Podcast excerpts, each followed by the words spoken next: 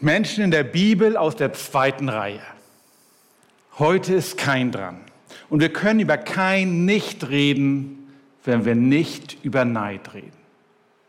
Und wir haben das schon gehört, das ist kein schönes Thema. Das tun wir alles nur im Heimlichen. Und ich will heute mal gucken, wie das aussieht. Der Kain hat, hat fünf falsche Abzweigungen genommen. Und das sind ganz einfache Abzweigungen, die uns allen passieren können. Und ich will da ein bisschen hineingucken, was sind das denn? Wo hat er denn eine falsche Entscheidung getroffen? Und wir reden heute nicht über Menschen, nur, der, nur über Menschen aus der zweiten Reihe. Wir reden auch von der Sünde aus der zweiten Reihe. Weil nämlich meistens die Menschen, die in der zweiten Reihe stehen, nicht vorne stehen, etwas nicht so gut können, auf die anderen gucken, meistens diejenigen sind, die neidisch sind. Und es ist auch die Sünde, die, oh, wie soll man das sagen, die am einsamsten macht. Könnt ihr mal die anderen Sünden euch ducken, die haben durchgehend, die haben immer meistens was mit anderen Menschen zu tun. Aber Neid passiert heimlich in meinem Herzen. Man kann auch sagen, Neid ist die Sünde, die am wenigsten Spaß macht. Andere Sünden machen auch Spaß, aber Neid macht eigentlich nie Spaß. Es beginnt super gut. Kein hat gelernt, ein Opfer geben für die Sünden ist notwendig. Das hat er im Paradies von seinem Vater mitgekriegt, was da passiert ist, als Gott dieses Opfer ging, aber er gesagt, oh, ich muss auch ein Opfer bringen. Es beginnt richtig löblich. Er hat eine gute Idee. Und was dann passiert, dass keiner, obwohl er da als Erster, der ältere Bruder, das schöne erste äh, Opfer bringt, kommt der kleine Bruder Abel und der macht das auch ein bisschen anders und Gott nimmt das von Kain nicht an und das von Abel an. Auf den ersten Blick ist das unfair und ungerecht. Und da könnten wir jetzt den ganzen Tag hier theologisch darüber diskutieren, woran das liegt. Ich lege das mal leicht zur Seite. Ich gucke einfach in Hebräer 11, Vers 4 ran. Da haben wir einen kleinen Hinweis darauf. Aus Glauben nahm Gott das Opfer von Abel an und von Kain nicht. Vielleicht ist da noch mehr dahinter, aber wir können vermuten, dass Abel sein Opfer aus Glauben gebracht hat. Und wahrscheinlich, das kennen wir aus anderen Stellen der Bibel, Galater, Kolosser und so weiter, hat kein sein Opfer mit seiner Leistung verbunden. Das kennen wir auch alles. Manchmal kommt es nicht darauf an, was ich tue, sondern warum ich es tue. Tue ich es, weil ich im Glauben vor Gott weiß, ja, das ist dran und ich will das tun und ich will mein Bestes geben? Oder tue ich das, weil ich sage, hey, ich bin ja ein guter Christ. Ich habe hier Fähigkeiten und ich kann das und dann zeigen wir mal, wie es geht.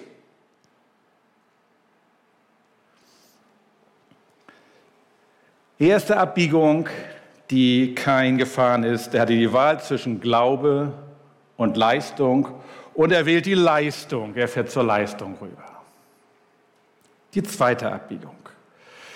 Wir wissen nicht genau, was dann passiert ist in der Familie äh, Adam. Vielleicht war das nur ein traumatisches Ereignis für keinen, was da passiert ist. Und keiner hat es sonst mitgekriegt. Oder beim Abendtisch kam dann der Standardspruch, dann, ne, ja, Abel kann es ja besser. Oder kein mit dem Opfer musste noch mal ein bisschen üben. Das wissen wir nicht genau, ob da in der Familie Adam ständig gestichelt wurde, aber das kennt ihr ja zu Genüge wahrscheinlich aus eurem Leben. Ja, wo Leute sticheln, Dinge nochmal sagen, nochmal hervorheben, was der andere besser kann, anders kann und viel besser war und so weiter. Und Kain nimmt sich das zu Herzen. Er denkt darüber nach. Es triggert ihn. Er denkt immer, oh, Abel, das war besser, meins war nicht, das ist ungerecht. Und ihr kennt das ja aus Römer 12, Vers 2, man tut nur, was man denkt. Er hat seinen Gedanken, diesen Neid hat er Raum gegeben, dieser Ungerechtigkeit hat er Raum gegeben. Und ihr merkt, an Denken hängt alles. Ihr sitzt jetzt alle hier im Gottesdienst. Ihr macht alle rein äußerlich betrachtet das Gleiche. Innerlich kann es total unterschiedlich sein. Da gibt es vielleicht eine Gruppe, die der Predigt zuhört und die sagt, aua, das tut in meinem Leben weh und ich will was über Neid lernen. Vielleicht gibt es eine andere Gruppe, die gerade sagt, ach ja, nach dem Gottesdienst muss ich noch mit dem was abstimmen und äh, Mittagessen, was war da noch und wie kriege ich meinen Bus und es ist zu warm. Und vielleicht gibt es auch eine andere Gruppe, die sagt, hey Frank, was hast du denn da an? Kannst du nicht mehr vernünftig reden? Ah, der sitzt daneben, den mag ich nicht. Also das Äußerliche, was wir tun, ist nur ein Teil dessen, was Realität ist und vor Gott zählt unser Herz. Und kein hat sein Herz, ja, hat dem Raum gegeben, hat seinen Gedanken Raum gegeben. Luther sagt, ich kann nicht verhindern, dass die Vögel über meinem Kopf kreisen, aber ich kann verhindern, dass sie ein Netz, Nest auf meinem Kopf bauen. Und wir können nicht verhindern, dass ein Gedanke des Neids untereilt. Und gerade wenn noch andere das noch triggern und sagen, Frank, guck mal, der andere kann es besser, dann wird es schwierig, nicht daran zu denken. Aber ich kann, sollte und kann, ich sollte dagegen vorgehen. Kein hat das nicht getan. Die Folge ist, wir lesen das, er ist. Zornig. Und das passiert noch was. Ähm, er steigert sich auch hinein und er senkt den Blick. Ja, also vielleicht ist er noch nicht nur zornig, vielleicht ist er auch beleidigt. So Blick senken, ihr kennt das. Ich armer.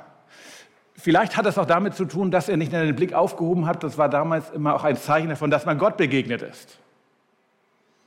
Vielleicht hat er auch seine Verbindung zu Gott eingestellt durch diese ganzen Gedanken, die er gehabt hat. Die Gefühle stehen bei ihm im Vordergrund. Zorn, beleidigt sein, zurückgesetzt sein.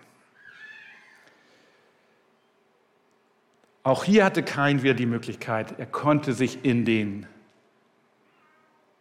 Gedanken suhlen oder er konnte sie verscheuchen. Und kein hat sich für, dafür entschieden, sich in den Gedanken zu suhlen. Auch das kennen wir, glaube ich, alle gut. Die dritte falsche Abbiegung von Kain. Unfassbar, Gott redet direkt. Kein hat ein paar neidvolle Gedanken und Gott spricht genau in die Situation hinein. Nicht allgemein, sondern er spricht kein direkt an. Ey, das erleben wir auch, aber ist das nicht toll hier? Nicht? Der Gott gibt noch mal so ein Stoppschild. Ey, hallo, guck mal, was gerade passiert. Gott sagt ihm, du kannst entscheiden. Ja, die Sünde ist vor der Tür, aber du kannst entscheiden. Du bist nicht ohnmächtig. Du musst nicht dem Neid folgen. Du kannst entscheiden.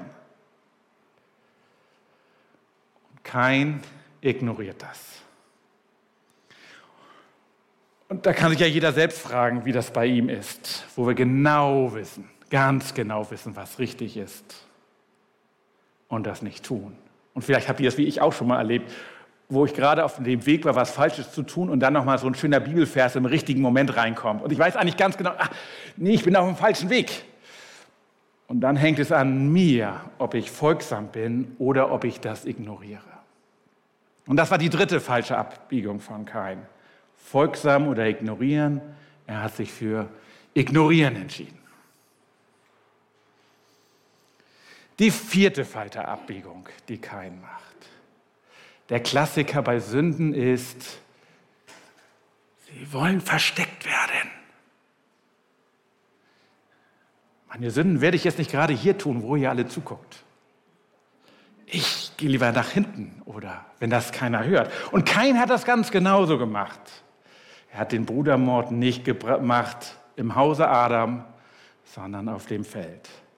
Er weiß, dass es Unrecht, deswegen tut er es heimlich kennt das vielleicht auch, 99 Gelegenheit, 1 Motivation und dann stiehlt man. Ja, also da liegt was vor mir und ich habe die Gelegenheit, sie ist da. Und wenn ich nur 1% Motivation habe, dann werde ich es tun, wenn es keiner mitkriegt, wenn die Gelegenheit das groß ist. Und ich frage dich mal ganz ehrlich, was, was wäre, was wäre, wenn du etwas tun könntest, was niemand, niemand rausbekommen würde?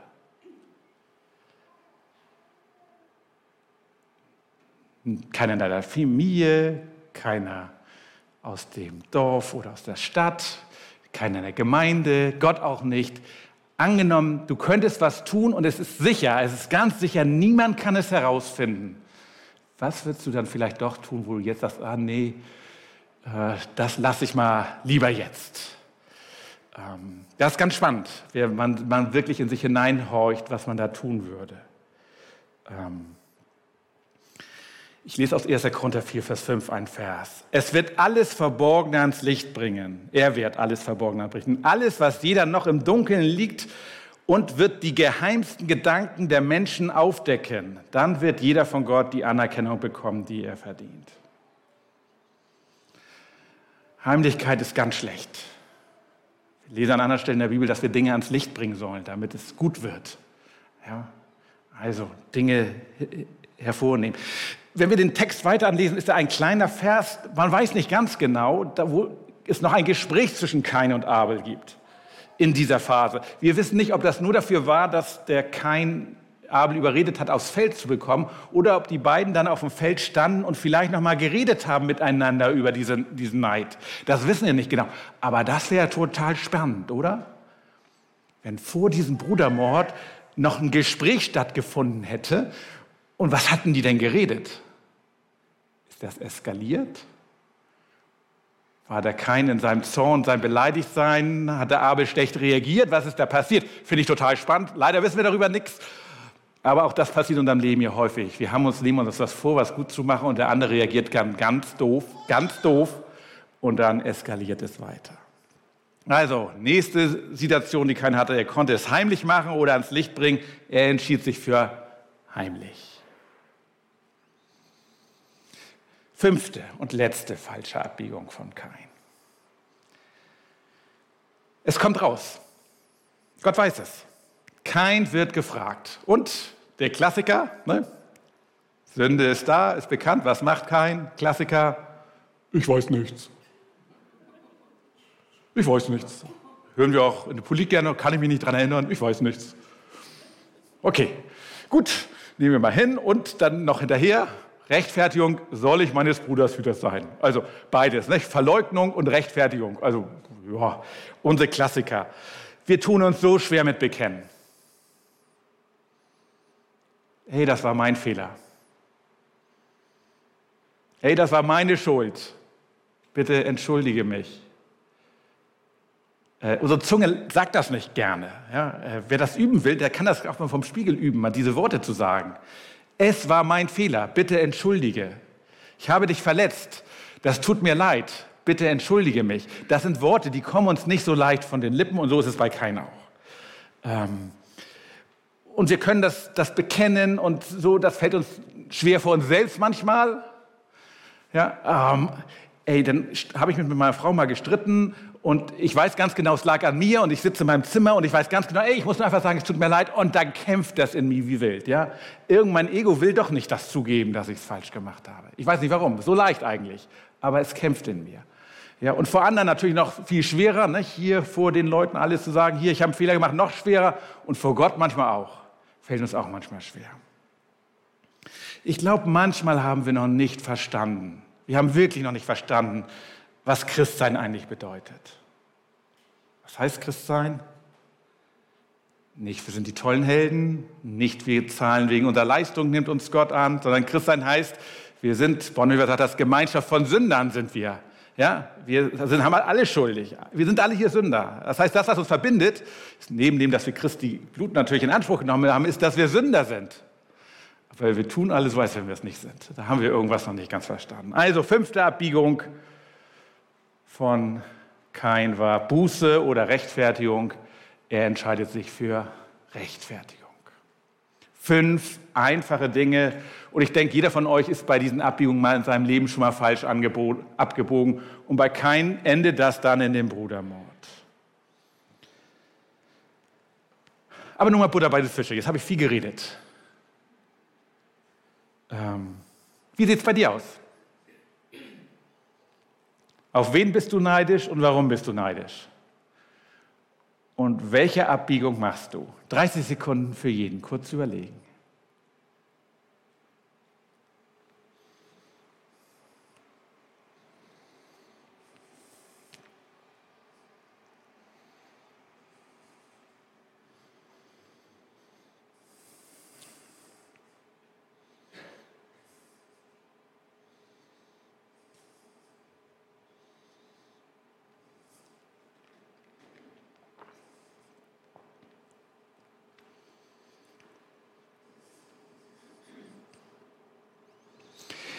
Wir sind ja unter uns.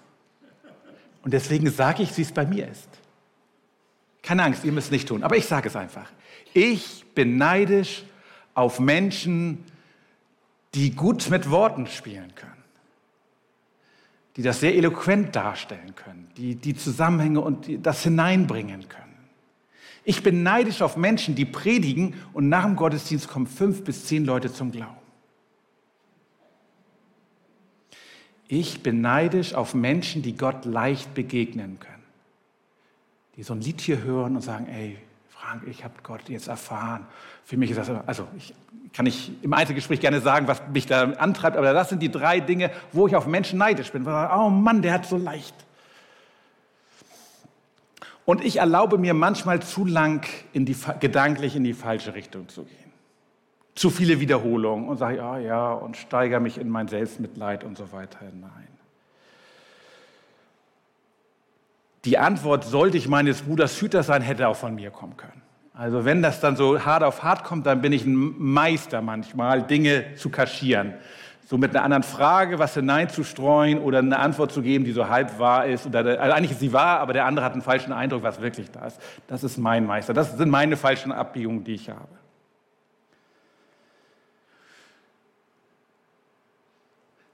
Hab doch mal den Mut.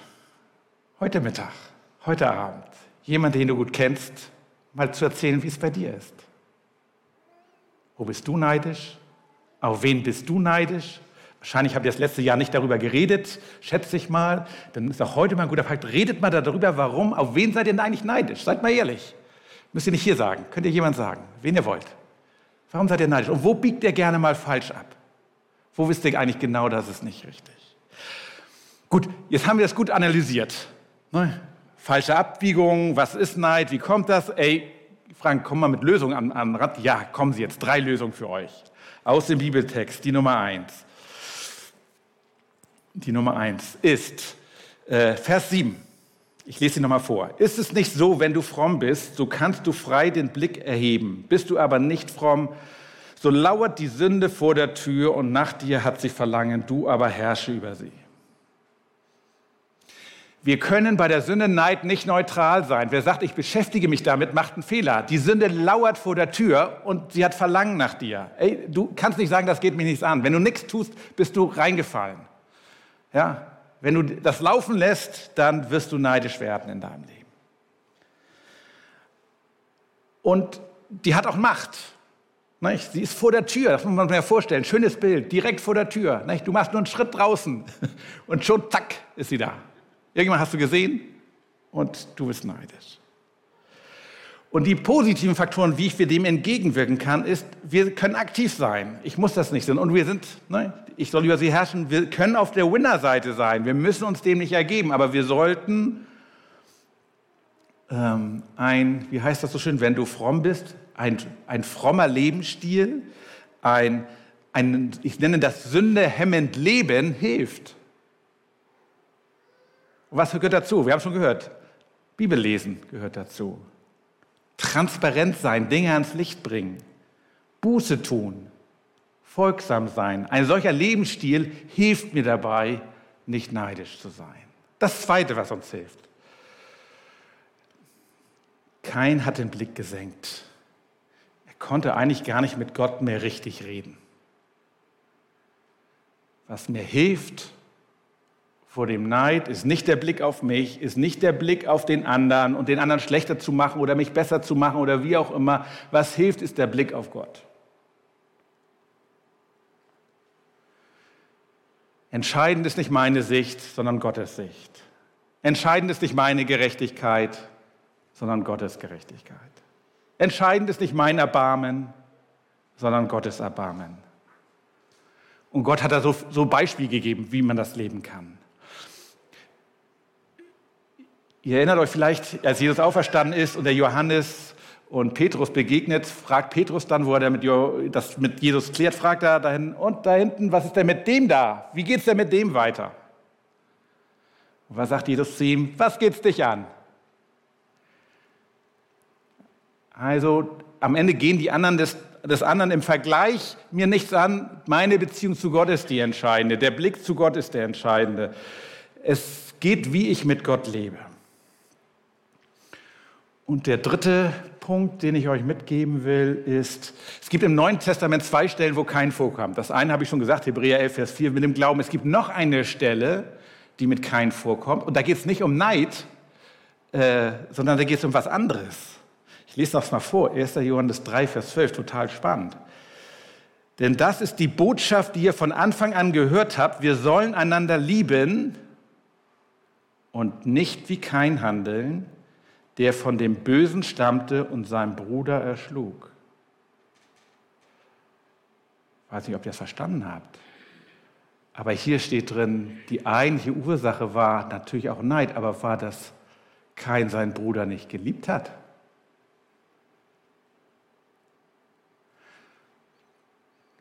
Es ist schwierig, auf jemanden neidisch zu sein, den man liebt.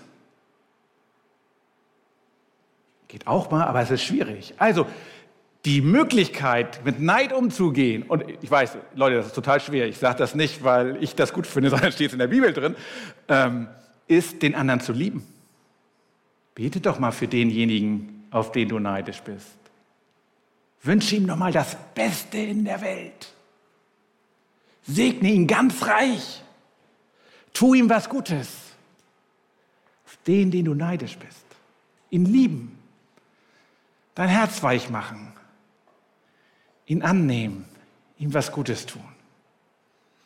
Das sind die drei Dinge, Volks, also ein, ein sünderhemmenden Lebensstil, auf Gott zu schauen und den anderen lieben. Amen. Annegret, ich dachte, wir reden noch mal ein bisschen darüber, jetzt nach Theorie, wie es bei uns so ist. Wo möchtest du, an welchem Platz möchtest du sitzen? Annegret, gibt es Menschen, auf die du neidisch bist und wo biegst du gerne mal falsch ab? Ja, das ist natürlich jetzt eine sehr provokante Frage. Ähm, Frank hatte mich im Vorfeld schon mal gefragt, ähm, ob ich gerade, als ich Führungskraft war, neidisch war. Und ich, vielleicht sagt man es da am wenigsten. Mhm. Und ich habe mal so ein bisschen aufgeschrieben, hier, ich bin schon in dem Alter, wo ich ein paar Stichworte bleibe. Ich war also ich war ganz oft neidisch in meinem Leben. Und ich habe festgestellt, ähm, ja, je bedürftiger ich war oder je mehr ähm, ich Mangel an irgendetwas hatte, ob das jetzt im materiellen Bereich war, aber auch im emotionalen Bereich, desto anfälliger war, mhm. bin ich für Neid. Und ich habe das oft als ungerecht empfunden in meiner, sage ich mal, beruflichen ähm, in meinem beruflichen Leben, dass äh, Frauen nicht das gleiche Gehalt bekamen wie Männer. Und ich habe mich teilweise auch dafür eingesetzt. Also bei gleichem Einsatz oder vielleicht noch mehr Einsatz. Und da, glaube ich, ist Neid so eine grenzwertige Sache. Neid hängt immer mit Vergleichen zu genau. tun. Ja. Und ich glaube, dass es in jedem ähm, beruflichen Leben, ob das am Anfang ist, in der Mitte oder auch am Ende des beruflichen Lebens, äh, viele Möglichkeiten gibt zu vergleichen. Und am Anfang ist es so, man kommt in einen Job hinein und man, man weiß noch so wenig. Und schon ist man ein paar Wochen da und dann vergleicht man. Dann sieht man, ah, der hat ja ein ganz anderes Büro als ich. Oder da läuft es ja so und so und der hat ja die und die Vorteile. Und in der Mitte des beruflichen Lebens, wenn man gewisse Erfolge hat, ähm, da ist dann so die Ehrgeizfalle.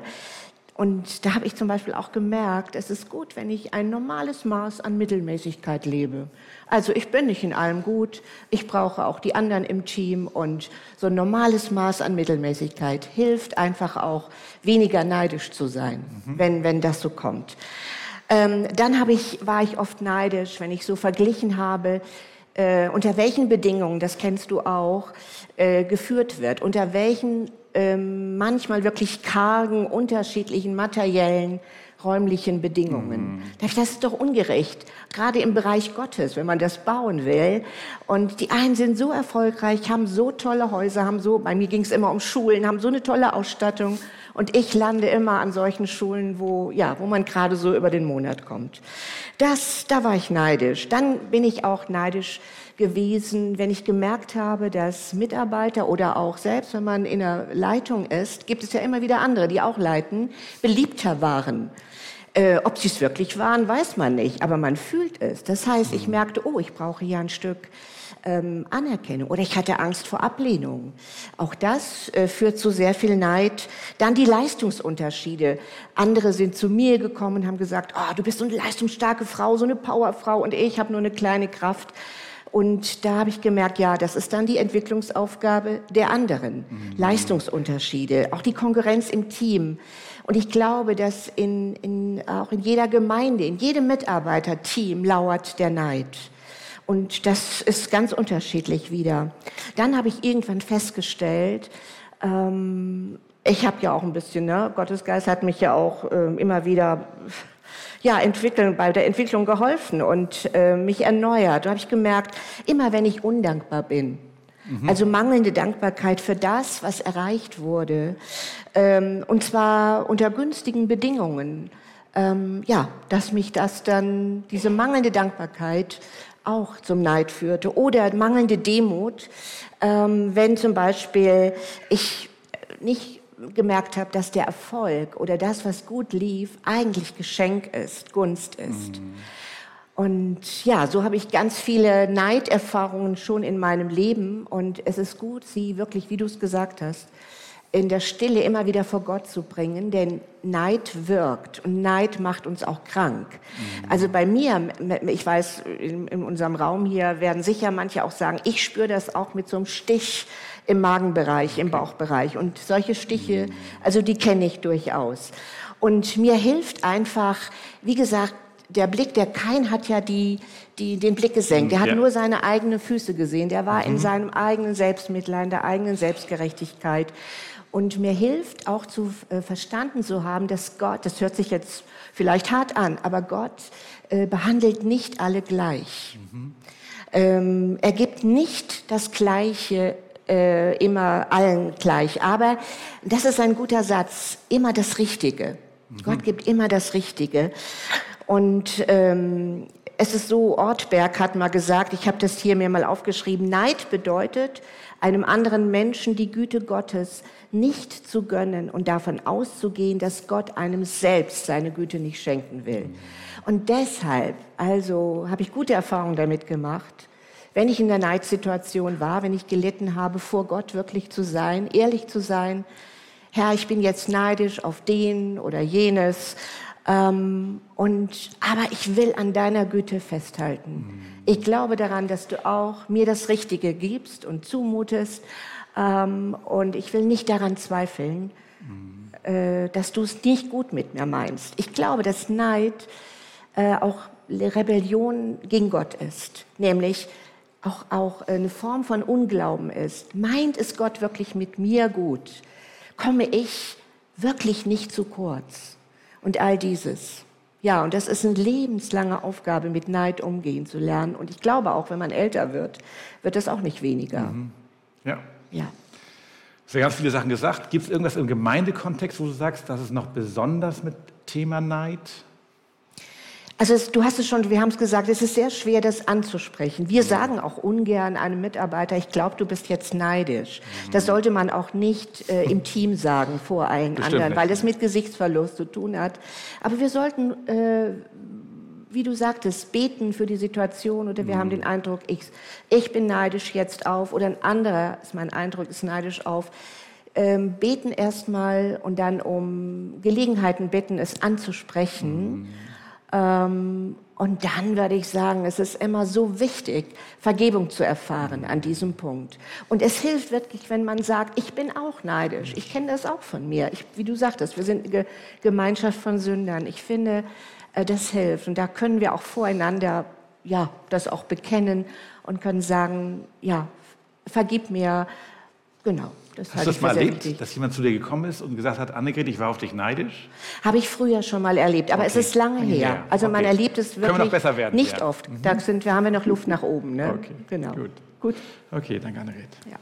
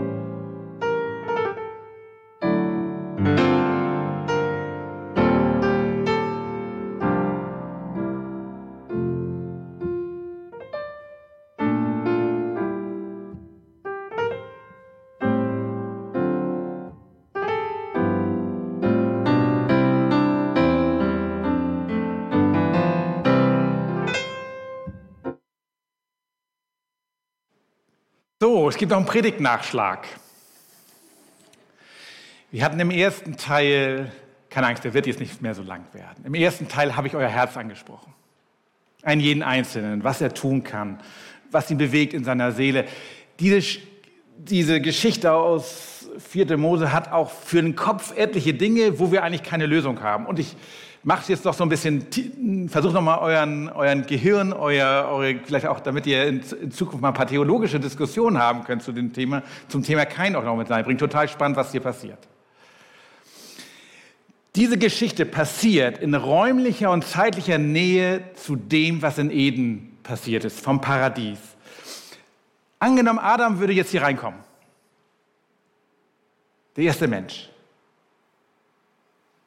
der lange Zeit mit Gott direkt gelebt haben, würden wir das merken. Würden wir merken, dass da ein Mensch ist, der jahrelang, und wir wissen nicht genau wie lange, in der Gottes Gegenwart, also nee, von Mensch zu Mensch, von du zu du gesprochen haben. Würde es, vielleicht würden Sie ihn nicht vom Äußeren vielleicht gar nicht erkennen, aber würden wir merken, da ist was. Wir erinnern uns an Mose, der war nur 40 Tage mit Gott auf Sinai und musste danach ein, hier was tragen, damit die anderen nicht sehen, wann die Herrlichkeit von ihm wegkam. Also die, die Israeliten haben gemerkt, sein Angesicht hat geleuchtet. Und die Familie Adam hat sich ja, das lesen auf dem letzten Vers, können wir sehen, hat sich auch direkt am Paradies, was ja auch logisch ist, hinter dem Gartenzaun haben sie ihren Acker aufgeschlagen. Die dachten wohl, wir kommen mal irgendwann noch mal rein, vielleicht. Vielleicht ist der Engel mal irgendwann weg. Ne, ihr legt das im letzten Vers, sie gingen gegen Osten von Eden weg. Irgendwas. Die waren noch direkt bei Eden, die wollten noch direkt bei Gott sein.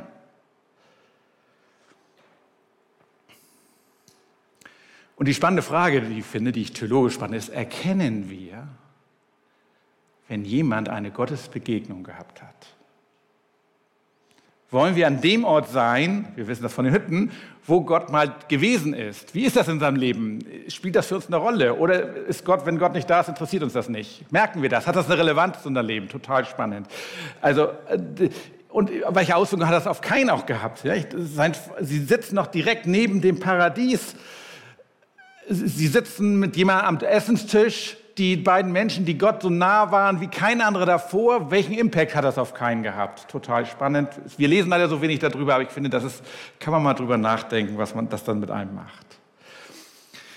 Dann ist dieser Acker, der da so neben dem Paradies sind, irgendwie besonders. Ja? Jesus, äh, Gott sagt ja nicht nur, du hast deinen Bruder erschlagen, sondern Gott redet dreimal hier oder zweimal davon, dass das Blut aus dem Acker zu ihm schreit.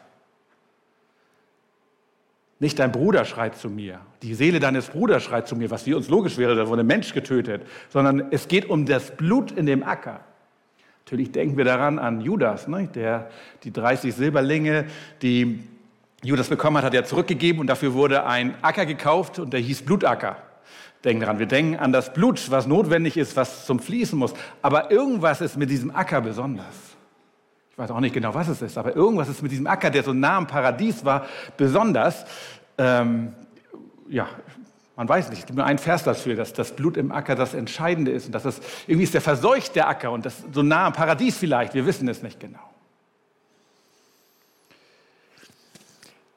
Gott gibt keine Strafe, gibt keinen eine Strafe. Und das ist eine vierfache Strafe, die er gibt. Ähm, du musst von meinem Acker weg, ähm, der, wo du hingehst, da, äh, da, also du musst vom Erdboden weg. Das zweite ist, Gott, ich werde dir nicht mehr begegnen. Also das ist die Strafe, die, die kein, Entschuldigung, das war falsch formuliert, kein sagt das. Also kein die Strafe sagt er vier Dinge. Vier Dinge sagt kein. Erstens, ich muss von deinem Acker weg, von diesem heiligen Acker muss ich weg. Zweitens sagt er, ich kann dir nicht mehr begegnen. Drittens sagt er, ich werde unstet sein, ich muss herumlaufen. Und viertens sagt er, ich werde erschlagen werden, wenn jemand kommt. Sehr spannend, ne? dass kein, der fünfmal ab, falsch abgebogen ist und auf Gott nicht hören wollte, jetzt auf einmal ist die Strafe zu groß für ihn, von Gott getrennt zu sein. Die Strafe ist zu groß, sagt er. Ja, dieser heilige Acker, da muss ich weg, aber ich will auch von dir getrennt sein. Ist das für uns eine Strafe, von Gott getrennt zu sein? Merken wir das überhaupt? In so einem Alltag? Finde ich spannend. Kein war das so bewusst, was das bedeutet, in Gottes Nähe zu sein. Der hat das gesehen und er sagt, nee, die Strafe ist zu groß. Und Gott geht ja leider nur auf sein letztes Argument ein, nicht? dass er geschlagen wird. Auf die anderen Argumente geht Gott ja nicht ein. Nicht? Die andere Strafe muss kein trotzdem tragen. Ja, und das ist das vierte und letzte hier, was komisch ist, das Keinsmal.